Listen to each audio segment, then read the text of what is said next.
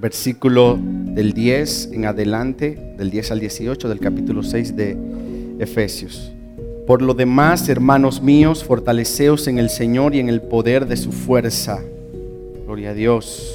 Vestíos de toda la armadura de Dios para que podáis estar firmes. Diga conmigo, firmes contra las acechanzas del diablo, porque no tenemos lucha contra sangre y carne, sino contra principados, contra potestades, contra los gobernadores de las tinieblas de este siglo, contra huestes espirituales de maldad en las regiones celestes. Por tanto, tomad toda la armadura de Dios para que podáis resistir en el día malo y habiendo acabado todo, estar firmes. ¿Cuántas veces ya hemos leído la palabra firme? Ya van dos. Otra vez el versículo 14 dice, Estad pues firmes, otra vez, ceñido vuestros lomos con la verdad y vestidos con la coraza de justicia y calzados los pies con el apresto del Evangelio de la paz. Sobre todo tomad el escudo de la fe con que podáis apagar todos los dardos de fuego del maligno. Y tomad el yelmo de la salvación y la espada del Espíritu que es que la palabra de Dios. Ahora dice, orando en todo tiempo y con toda oración y súplica en el Espíritu y velando en ello con toda perseverancia y súplica por todos los santos. Amén. ¿Cuántos recuerdan lo que hablamos el domingo pasado de nuestra posición en el Señor y nuestra experiencia en la vida diaria? Cómo debemos estar y a causa de estar sentados entonces andamos, ¿verdad? Entonces la experiencia cristiana tiene sus comienzos en el sentarse, recuerden, que conduce al andar, pero no concluye con estas dos realidades o estos dos pasos, porque ahora, después que hemos aprendido que la obra del Señor empieza con un sentarse de parte nuestra, le sigue el andar y tiene ahora que aprender el creyente a estar firme, permanecer firme. Aunque es necesario saber sentarnos con Cristo en los lugares celestiales y andar, como dice Pablo, andar como es digno de Él en este mundo terrenal en el cual vivimos, pero también es necesario estar firme ante el enemigo, porque Dios sabe que en la tierra íbamos a enfrentar las huestes espirituales de maldad, que es lo que Pablo dice. Y la lucha es el tema que nos presenta Pablo en el capítulo 6, en la tercera parte de esta carta a los Efesios la dividimos en tres. Primero, Él habla de nuestra posición en Cristo. Luego habla de nuestro andar en el mundo y ahora de estar firmes frente al enemigo. Y es en el capítulo 6 donde Pablo se va a dedicar a presentarnos por medio del Espíritu nuestro estado permanente de estar sentados, pero también andar y estar firmes. Pero déjenme decirles que si no hemos aprendido a descansar y andar conforme a los hechos de Dios en su palabra, no vamos a poder estar firmes frente a esta batalla.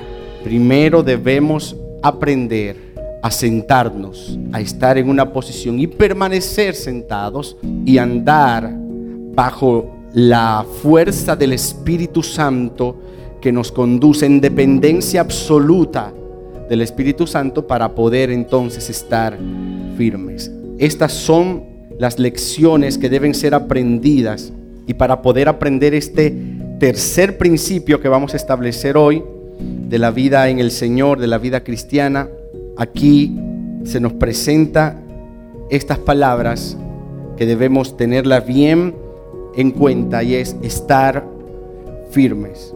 Pablo dice en el versículo 12 que no tenemos lucha contra sangre y carne, sino contra principados, contra potestades, contra los gobernadores de las tinieblas de este siglo, contra huestes espirituales de maldad en las regiones celestes.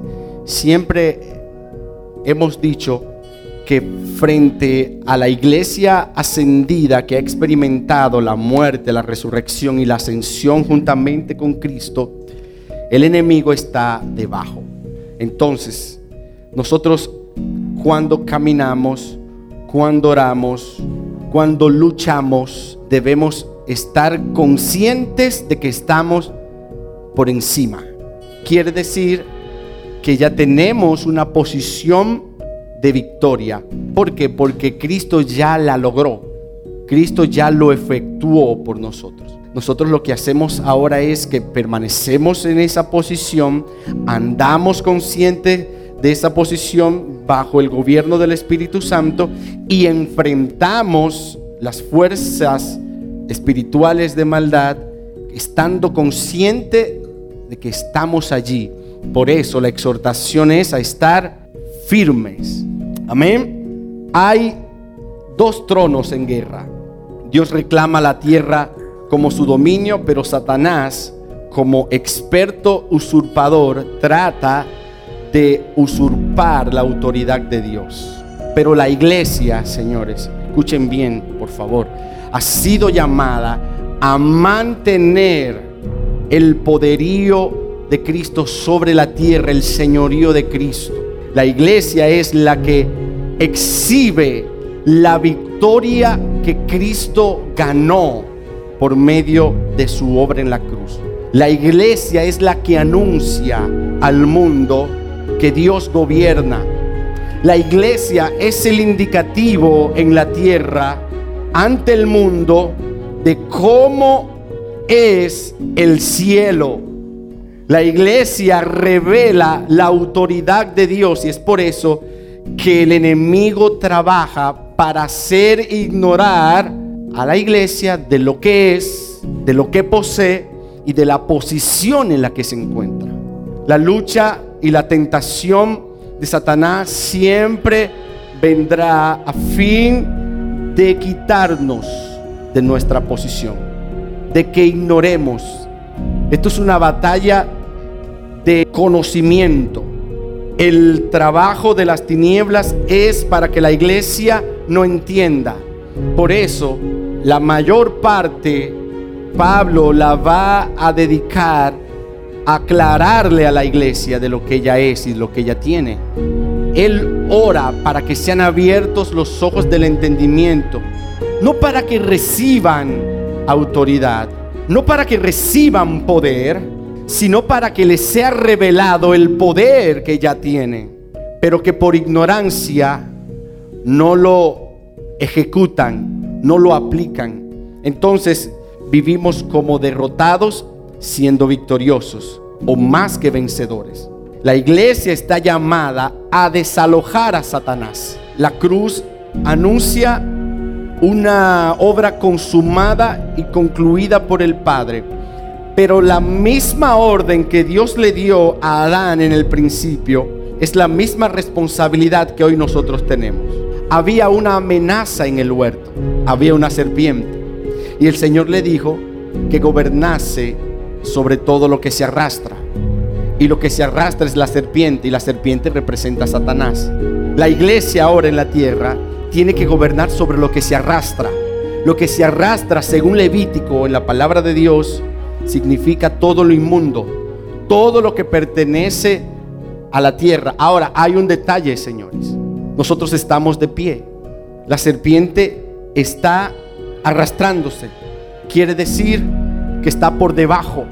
El problema es que nosotros hemos olvidado que estamos por encima.